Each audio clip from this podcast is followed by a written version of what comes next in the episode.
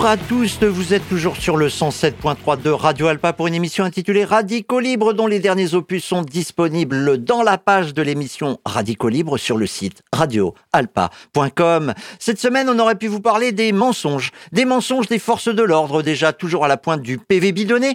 La police s'est encore illustrée en mars en arrêtant à tout va des gens qui n'avaient pour la plupart rien d'autre à se reprocher que d'être là. Des centaines d'arrestations avec garde à vue pour finalement relâcher les gardés à vue. Après quelques heures de cachot, oui, c'est une immense majorité, les trois quarts de ceux qui ont été arrêtés et mis en garde à vue n'ont pas eu de poursuite judiciaire. Et parfois une affaire où les incriminés avouent et d'autres qui n'avouent rien. Mais qu'à cela ne tienne, la parole des forces de l'ordre, chargées d'appliquer les valeurs républicaines à coups de trick, fait foi. Ainsi, le jeudi 23 mars, durant la neuvième journée nationale et interprofessionnelle de grève et manifestation contre la loi qui allonge encore l'exploitation des ressources humaines par les libéraux profiteurs qui se font passer pour nos représentants, une euh, femme étudiante libraire de son état est arrêtée sans ménagement bien sûr. C'est une black bloc qui a jeté des trucs sur les Robocop. Voilà le pitch. Voilà le pitch policier. Le rédacteur du procès verbal ne fait même pas partie de ceux qui l'ont arrêté. Ah déjà c'est nul. Oui en droit je veux dire c'est nul. Ensuite le contenu du PV précise que les flics sont sûrs que c'est elle. Pourquoi? Ben Parce qu'elle était tout en noir. Heureusement, une photo montre la personne en question, la euh, femme euh, arrêtée, au moment où elle est traitée comme un paquet de linge sale par la marée chaussée. Son pantalon blanc et son écharpe violette contredisent violemment, parfaitement, la euh, version policière. En outre, elle avait sur elle un masque pour se protéger des gaz, tiré sans discrimination par les Pandores en toute occasion, mais pas de lunettes de piscine, comme indiqué sans scrupule par le rédacteur du PV. Et elle n'a pas voulu se soumettre au tapissage et n'a pas non plus donné son code de téléphone puisqu'elle n'avait rien fait. Voilà ce qui permet à l'accusation publique, en l'occurrence un substitut du procureur, de démontrer par l'absurde qu'elle était présente dans le but de commettre, de commettre des violences puisque elle veut pas se faire incriminer par euh, son portable et par euh, ses, euh, ses empreintes. Eh oui, eh oui, tout ça. Eh bien, elle n'a pas en plus concouru à l'action de la justice en livrant sa vie sur un plateau. Donc, eh bien tout va bien. À l'issue du procès, euh, le procureur de la République ou son substitut réclame quatre mois de prison avec sursis. Eh ben, les juges n'ont pas suivi la version des forces de l'ordre. Non, la couleur des vêtements n'allait pas. Le port des lunettes de piscine était une invention pure et simple. Donc, relax sur toute la ligne.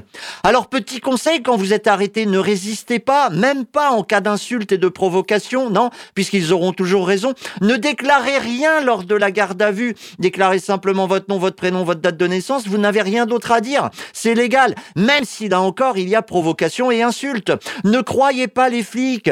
Vous avez d'abord le droit à un avocat et à la visite d'un médecin, même si on vous dit que oh là là, bah ta garde à vue elle va s'allonger, oh là là, comme si un policier était un juge. Non, pas du tout, c'est pas lui qui décide. Refusez également la comparution immédiate. En l'occurrence, vous allez passer en comparution immédiate et c'est le moment de dire ah ben non, je refuse la comparution immédiate. Sans avoir vu un avocat de la Legal Team spécialisé dans les arrestations arbitraires lors des manifestations. Ouais, ne comptez pas sur euh, l'avocat commis d'office qui lui n'a aucun autre intérêt que euh, de vous faire passer en comparution immédiate pour se débarrasser rapidement du euh, dossier qui va lui rapporter pot de Dernier point. Le bidouilleur de procès verbal court toujours. Comme quoi, Hein, c'est pas si facile d'arrêter les contrevenants. On aurait pu vous parler des mensonges, encore, du ministre de l'Intérieur, qui assure que les forces de l'ordre n'ont jamais tiré au LBD sur les manifestants de Sainte-Soline depuis l'arrière des quads, que les mêmes forces de l'ordre ont seulement tiré des grenades lacrymogènes, et que les forces de l'ordre n'ont jamais, au grand jamais, empêché les secours d'intervenir. La réalité est tout autre, et parfois elle est gênante. On voit sur des vidéos au moins un flic à moto faire le cow-boy en tirant n'importe où depuis l'arrière d'un quad. On voit des grenades de type GM2L fabriqué à Pressigné dans la Sarthe, balancé sur les manifestants. La grenade en question est à la fois lacrymogène et assourdissante. Elle est classée A2, donc comme arme de guerre. Eh oui, c'est l'expression employée dans le code de la sécurité intérieure qui fait foi. Bah oui, c'est un code avec des lois qui euh, sont euh, faites par euh, nos soi-disant représentants. Enfin, les enregistrements effectués par la LDH montrent qu'en dépit de la réalité du terrain, les autorités en charge de l'intervention pour protéger les méga-bassines à Sainte-Soline ont empêché des secours d'intervenir le samedi 25 mars alors qu'un manifestant s'était pris une grenade en pleine tête. Pourquoi de tels mensonges? Guy Debord aurait sans doute dit, puisque c'est dans la société spectaculaire, que le vrai n'est qu'un moment du faux. Eh oui, on est en plein dedans, cette société spectaculaire. Alors lui, il écrit ça dans un livre qui s'appelle La société du spectacle en 1968. Le vrai n'est qu'un moment du faux. Donc pour quelqu'un comme euh, Gérald Darmanin, eh ben, mentir, c'est tout simplement participer à la société du spectacle. Alors peut-on le traiter de menteur quand il dit des mensonges?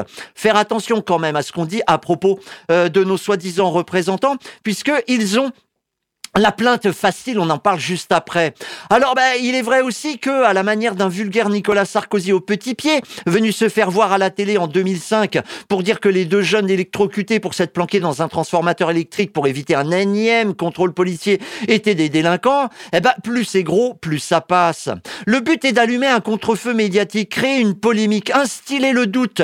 Voilà l'arme de propagande de masse de nos soi-disant représentants. Pour vous donner un autre exemple, que euh, euh, Gérald Darmanin, lui, il le fait carrément à l'Assemblée nationale, mais on peut aussi utiliser les médias. Le vendredi 31 mars, le directeur général de la gendarmerie passe sur BFM pour expliquer qu'il faut attendre les résultats de l'enquête. Ah bah oui, bien sûr. Parce qu'il ne sait pas, et là c'est lui qui le dit, si c'est un pavé ou une arme qui a blessé les deux manifestants de Sainte-Soline. Ah oui, ceux qui ont été ceux qui ont été blessés par les manifestants, euh, euh, les deux manifestants qui ont été blessés à Sainte-Soline, et qui sont euh, actuellement dans le coma, eh ben, ils ont très bien pu être victimes de ce qu'on appelle un tir ami. C'est-à-dire que ce sont les, les manifestants qui ont balancé quelque chose sur d'autres manifestants. La technique est connue hein, depuis toujours. Elle a été abondamment utilisée par l'armée israélienne contre les Palestiniens. Systématiquement, c'était des Palestiniens qui avaient tiré sur d'autres Palestiniens. Oui, oui, même quand on voyait euh, le, gars de Tsahal en train de tirer sur un Palestinien. Bah oui, à un moment, l'important, c'est, je vous le rappelle, le vrai est juste un moment du faux. Donc, bah, si c'est faux, ça fait quand même partie de, des réalités alternatives. Et eh oui, ça va encore durer. Et la prochaine fois, ah oui, parce qu'il va y avoir des prochaines fois. Les mensonges seront les mêmes. Maintenant, il s'agit de les décoder. On aurait pu vous parler du mot ordure. Le dictionnaire de l'Académie française nous dit ceci. Ordure, non féminin. Une des acceptations triviales s'emploie comme terme d'injure pour désigner une personne méprisable. Exemple, c'est une belle ordure. Parler d'ordure pour désigner quelqu'un, c'est donc une autre manière de lui exprimer du mépris, du mépris, une, une, façon un peu injurieuse, voire même injurieuse, de lui dire qu'il est indigne de son estime, indigne d'intérêt sans intérêt. C'est insultant. C'est pourquoi une femme figure des Gilets jaunes du Nord a passé plusieurs heures en garde à vue vendredi 24 mars.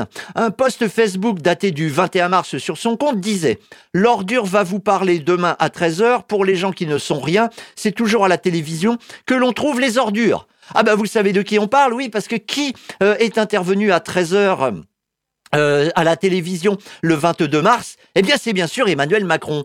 Donc le sous-préfet de l'arrondissement de Saint-Omer, Guillaume Tirard, a alors déposé plainte. Il se justifie comme suit dans le journal La Voix du Nord. J'ai eu connaissance de photos et de publications injurieuses et c'est mon devoir de le signaler. Ce genre de plainte est très rare et des juristes assurent qu'elle devrait émaner du vrai banquier qui nous sert de président de la République lui-même. Aussi, le sous-préfet en aurait fait un petit peu trop. Mais bon, on cherche une carrière peut-être, monsieur le sous-préfet. Bah oui, parce que sous-préfet, ça implique euh, préfet à un moment. Par cette plainte, le sous-préfet, donc, dont il faudra suivre le parcours, hein, euh, franchement, à mon avis, c'est intéressant, hein, indique les limites à ne pas dépasser. Hein. Pour lui, pour ce sous-préfet, on ne peut pas traiter le président de la République d'ordure. Non. Même si par son obstination, sa posture, ses actions et la mauvaise qualité de ses interprétations théâtrales, eh bien, il peut être considéré comme indigne de notre estime. Oui, alors à ce moment-là, faut le dire comme ça. Vous êtes indigne de notre estime, monsieur le président de la République, et non pas vous êtes une ordure. Non. Aussi, quand vous vous exprimez sur les réseaux sociaux, n'oubliez jamais que l'administration comporte de bons petits soldats prêts à mettre en œuvre les moyens collectifs pour le rester un bon petit soldat aux yeux de leur hiérarchie, ce qui leur permettra, avec ces moyens collectifs, d'avoir un avancement personnel. N'oubliez jamais non plus que le carriérisme et l'arrivisme sont vus comme des qualités dans une start-up nation. Et a priori, on a le pied dedans. La privée de liberté pendant toute une journée sera jugée en juin prochain. Et on ne sait pas encore si tous les copycats qui passent leur temps à mettre Emmanuel euh, Macron dans une poubelle seront visés par tous les sous-préfets et préfets du pays. On aurait pu vous parler de la lutte qui continue hein, contre la réforme des retraites et son monde. Mardi, encore des manifs monstres dans tout le pays. Mercredi, En soirée, euh, des militants se regroupent à Alonne pour euh, passer la nuit sur le rond-point de la ZAC du Monet, ce qui s'est passé. Jeudi, 350 personnes. Ah oui, le Med Libre en compte 200. C'est donc reparti sur les soldes dans la presse locale. Donc 350 personnes, disais-je, se sont rassemblées place de la préfecture pour dénoncer les violences policières. Vendredi 31 mars, encore des perturbations à la CETRAM. Et ça continue encore et encore. Dans tout le pays, il y a des manifestations euh, le samedi 1er avril. Il y a aussi des blocages qui continue. Il y a encore des piquets de grève en veux-tu, en voilà. Et le prochain rendez-vous national et interprofessionnel, c'est jeudi 6 avril à 13h30, place des Jacobins. On aurait pu vous parler de tout ça, mais finalement, on a préféré vous parler, on a préféré vous parler d'antimilitarisme.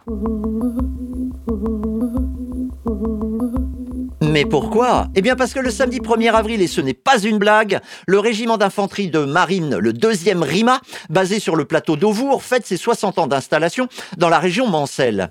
Il le fait comment? Ben en envahissant le centre-ville. Il prend d'assaut le centre-ville. C'est tellement drôle que c'est dans la presse. Au programme, un spectacle militariste montrant des marsouins en opération, des démonstrations de matériel et de véhicules, un défilé de soldats en armes, la totale. Les troupes d'infanterie de marine sont les anciennes troupes coloniales, qui allaient répandre la bonne parole civilisatrice chez les sauvages. Il sera employé notamment, ce, ces troupes coloniales seront employées notamment durant la guerre d'Algérie sous le nom de deuxième régiment d'infanterie coloniale jusqu'au cessez-le-feu de mars 62. Les troupes sont alors rapatrié en France et positionné au Mans et à Auvour en 1963 il y a 60 ans. Depuis, le deuxième RIMA n'a pas perdu sa vocation, sa vocation d'opération extérieure. En 2003, nous avions interviewé le lieutenant Noual, qui à l'époque était officier communication. Ils avaient déjà euh, organisé une incursion des Bidas en uniforme dans le centre-ville. Est-ce que vous pouvez m'expliquer quelles sont les missions euh, du deuxième RIMA? Alors la mission de deuxième ça dépend de la mission que nous confie bien sûr euh, l'état-major euh, au niveau de Paris ou au niveau même de la brigade à Nantes. En Côte d'Ivoire, ce que je peux vous dire, c'est que c'était euh, donc on secourait des populations qui étaient en danger par rapport à des pillards. On, a réussi à, refaire vivre des, zones entières au, niveau économique tant au niveau humain. Et le deuxième RIMA a une, a une prédilection pour l'Afrique. C'est-à-dire? C'est-à-dire que le deuxième régiment, c'est les troupes de marine. Alors les troupes de marine, c'est les anciens, c'est les anciens régiments coloniaux, c'est-à-dire qui étaient implantés, très très implantés en Afrique et dans les anciennes colonies. Et donc le deuxième régiment a une certaine attache, une certaine amitié pour ces peuples et qui, nous le rend très bien d'ailleurs. Donc vous intervenez dans les anciennes colonies. Est-ce que vous restez un régiment colonial? Non, non, on ne reste pas un régiment colonial. Ce que je vous dis, c'est qu'on on était avant des régiments coloniaux, ça veut pas dire qu'on a un esprit colonial et qu'on veut à tout prix. Euh, enfin, ce, n'est pas le problème. Là, aujourd'hui, nous, ce que nous faisons, c'est que nous allons secourir des populations en danger. Et dans tous les cas, nous, on nous le rend bien.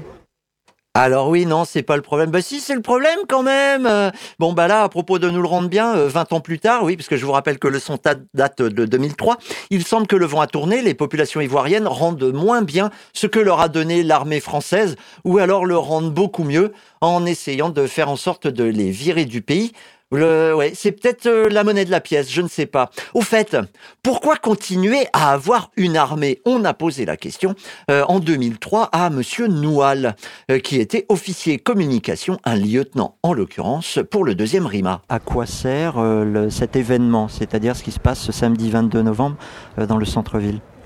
Ben, J'espère que vous le voyez. On voit que les militaires et, les et la population mancelle ben, communient. C'est pas, pas une première fois, mais c'est la première fois peut-être à cette échelle. Et nous, nous sommes ravis, j'espère que les Manceaux également, et ça se voit d'ailleurs qu'ils sont ravis, de nous rencontrer, de nous poser des questions, de tester nos matériels, de comprendre ce que nous faisons, et bien sûr de, pouvoir expliquer à tout un chacun quelles sont nos missions et que nous ne sommes pas une secte basée à Auvour, mais que nous sommes bien l'armée française, et donc bien sûr l'armée des Français. Mais euh, le fait de faire tester des armes de visée à des enfants, euh, j'irai pas jusqu'à dire en bas âge, est-ce que c'est pas un peu dangereux? Une arme de visée sert à tirer, et à tirer quoi? Plutôt un missile, au moins une arme? Alors oui, ça sert à tirer des missiles, mais nous ne sommes pas là pour expliquer comment, euh, comment faire la guerre, nous sommes là pour expliquer ce que nous faisons. Donc comme un chaudronnier expliquerait comment faire un chaudron, nous on explique comment nous maintenons la paix parce que nous faisons pas la guerre en ce moment, nous maintenons la paix et en maintenant la paix, nous utilisons des armes parce que forcément on ne maintient pas la paix avec des pâquerettes. Vous avez expliqué que euh, la France n'avait pas d'ennemis, alors pourquoi conserver une armée? Pour le maintien de la paix, parce que dans le, monde entier, il y aura toujours des problèmes, nous serons toujours là pour essayer de minimiser les violences qui sont dans des pays que nous estimons, que la France estime proches. Eh oui, la paix. Voilà l'objet de toute armée. Gageons que le discours ne sera pas différent durant euh, cette journée. On vous fera le coup de la défense, la paix, parce qu'on est les gentils. Cette journée du 1er avril permettra aussi de susciter des vocations régulièrement sur les panneaux publicitaires. Les trois armes, l'armée de terre, l'armée de l'air et la marine, font de la retape pour inciter le Pékin moyen à venir défendre la paix armée. Ah Oui, parce qu'on défend la paix. hein. Non, non, on fait pas la guerre. Comme pour aller à la guerre, par contre, on est habillé et armé comme pour aller à la guerre. Et d'aucuns s'opposent à cette propagande depuis toujours. Tiens, par exemple, en 1913, à la conférence nationale des jeunes socialistes, des jeunesses socialistes organisée par l'ancêtre du Parti socialiste, à savoir la section française de l'internationale ouvrière, la SFIO, un délégué, Lévy, j'en en sais pas plus, est chargé d'un rapport sur l'antimilitarisme. Pas n'importe lequel, l'antimilitarisme ouvrier. Je cite. Cette question de l'antimilitarisme est pour les groupes de jeunesse extrêmement importante, en raison même de la part d'action qui lui revient. Le militarisme est une plaie pour la société actuelle tout entière, mais nous ne devons pas oublier que ce sont les jeunes gens qui sont intéressés le plus directement à toute augmentation des armements, puisque ce sont eux qui seront appelés les premiers à en supporter le poids, et que de plus leur mentalité pourra influer sur l'usage qu'en voudrait faire la bourgeoisie capitaliste au pouvoir. La nécessité de définir notre antimilitarisme n'échappera à aucun socialiste, et encore moins aux organisations de jeunesse. L'antimilitarisme, en effet, sans être défini ou mal défini, a été l'occasion de grouper des jeunes gens venant de tous côtés et de les entraîner à une action souvent désordonnée et qui n'avait rien de socialiste. Notre antimilitarisme, donc là, ce sont les jeunesses socialistes qui parlent en- à travers euh, la parole du délégué Lévy, notre antimilitarisme n'est pas fait de crainte sentimentale ou de la peur du dégoût de la caserne. Nous pouvons nous servir de ces arguments dans notre propagande parce qu'ils la renforcent. Mais nous ne devons pas oublier que le militarisme est l'un des soutiens du capitalisme et que comme tel, nous le combattons. Donc, par anticapitalisme, les jeunesses socialistes qui fondront comme neige au soleil lors de la grande boucherie de 14-18 s'attaquent au militarisme. Or, et dans les casernes, le rapport du camarade Lévy indique ainsi À ceux qui font partie des jeunesses socialistes, nous leur disons Restez à la caserne, les socialistes, que vous étiez à la ville. Durant la Première Guerre mondiale, un mouvement d'insoumission apparaît, les fameuses mutineries de 1917, qui vont avoir lieu dans toutes les armées ou presque, et sur tous les fronts. Au sortir de la guerre fut alors créé l'International des résistants à la guerre, qui explique euh, que ben, euh, il, ne- il refuse catégoriquement euh, de faire partie de ceux euh, qui participent à des conflits.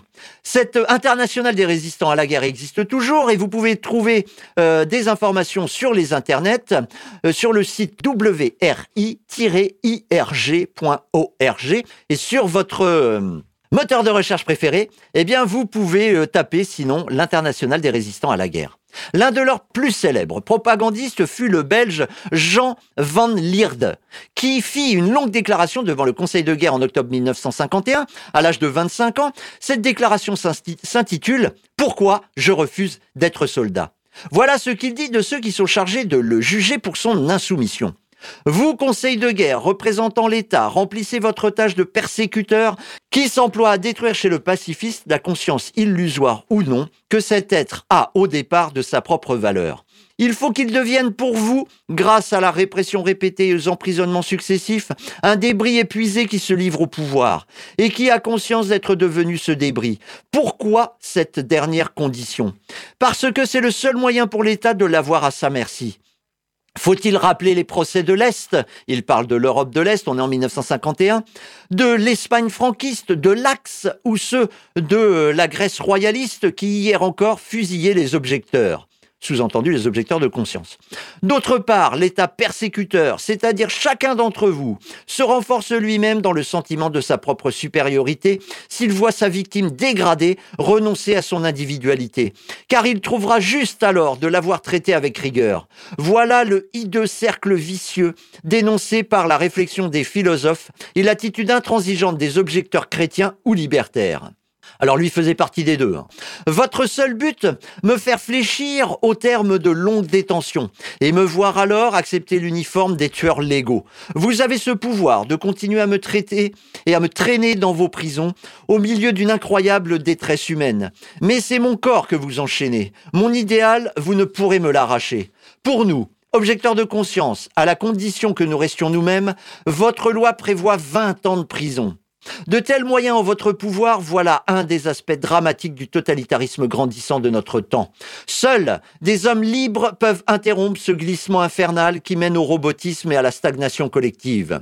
Et là, il cite Bernanos, l'État ne craint qu'un rival, l'homme. Je dis l'homme libre, non le raisonneur ou la brute, l'homme qui se donne ou se refuse, mais qui ne se prête jamais.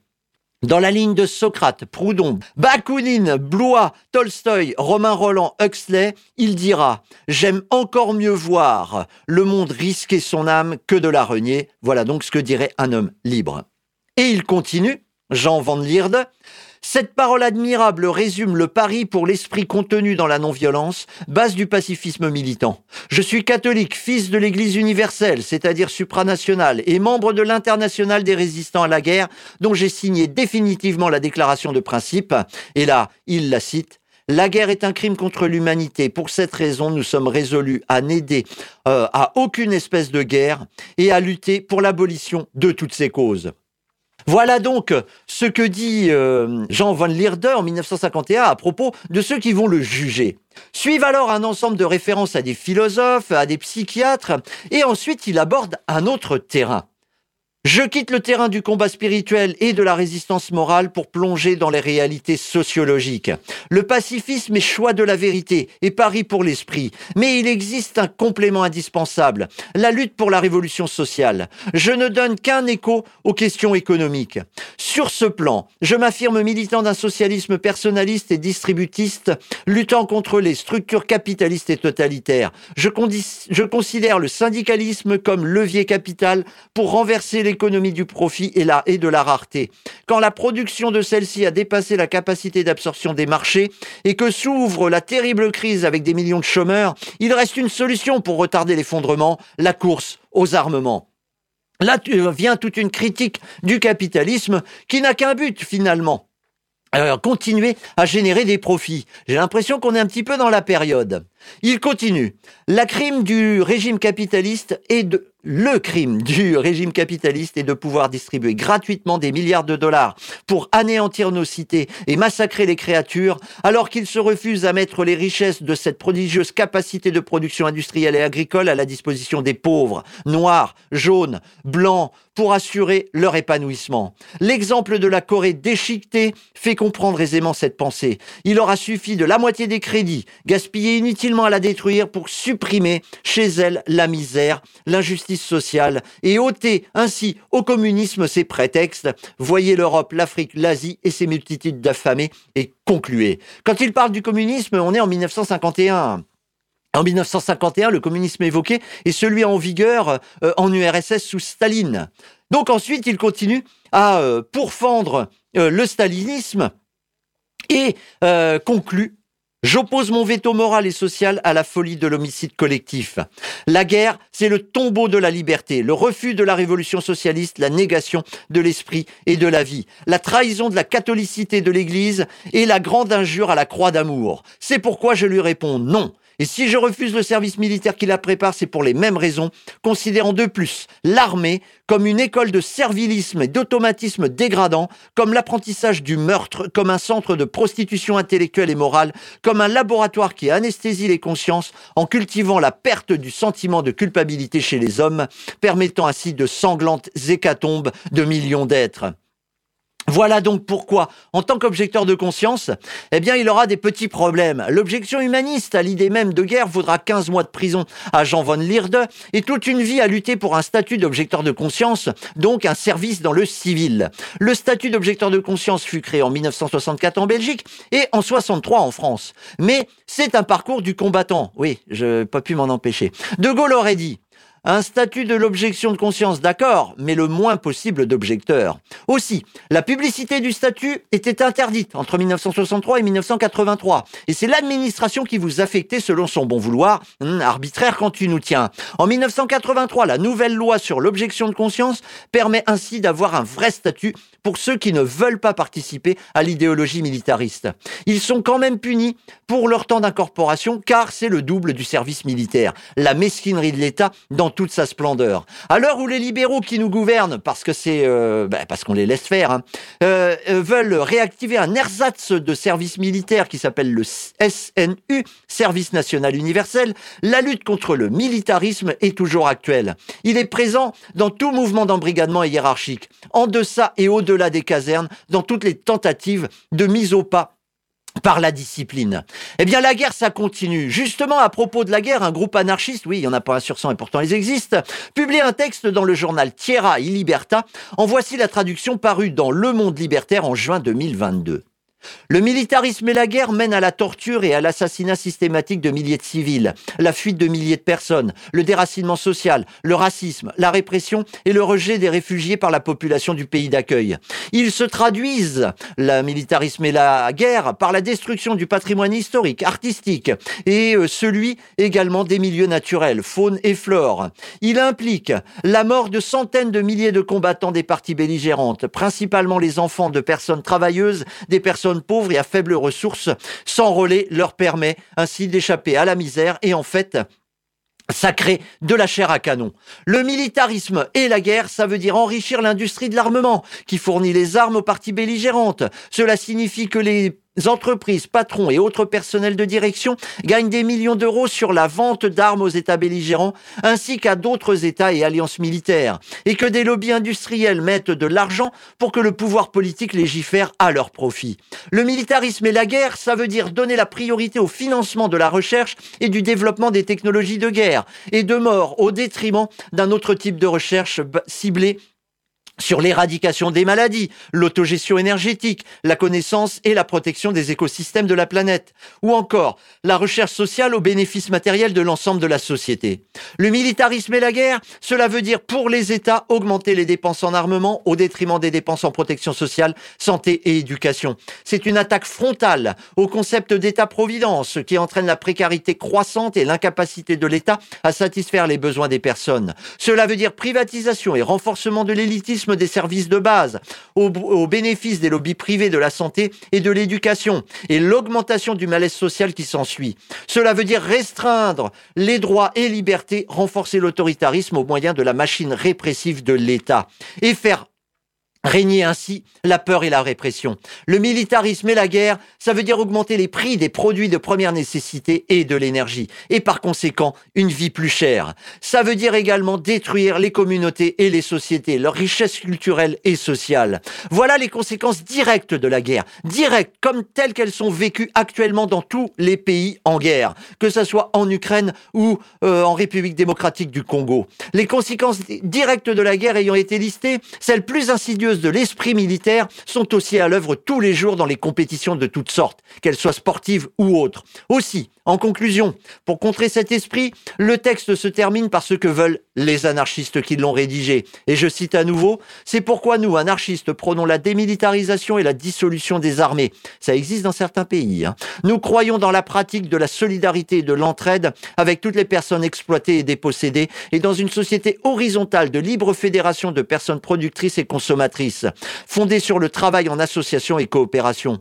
Et nous dénonçons les pouvoirs économiques et politiques ainsi que les guerres qui leur sont si utiles. Ni OTAN, ni impérialisme états-unien ou russe contre l'industrie de guerre et de mort, contre la paix sociale, mais pour la solidarité et l'entraide entre toutes les personnes travailleuses. Voilà ce que nous disait le groupe Tierra F-A-I B donc un groupe espagnol dont on a euh, l'information ici euh, qui nous est donnée par le monde libertaire et on leur remercie.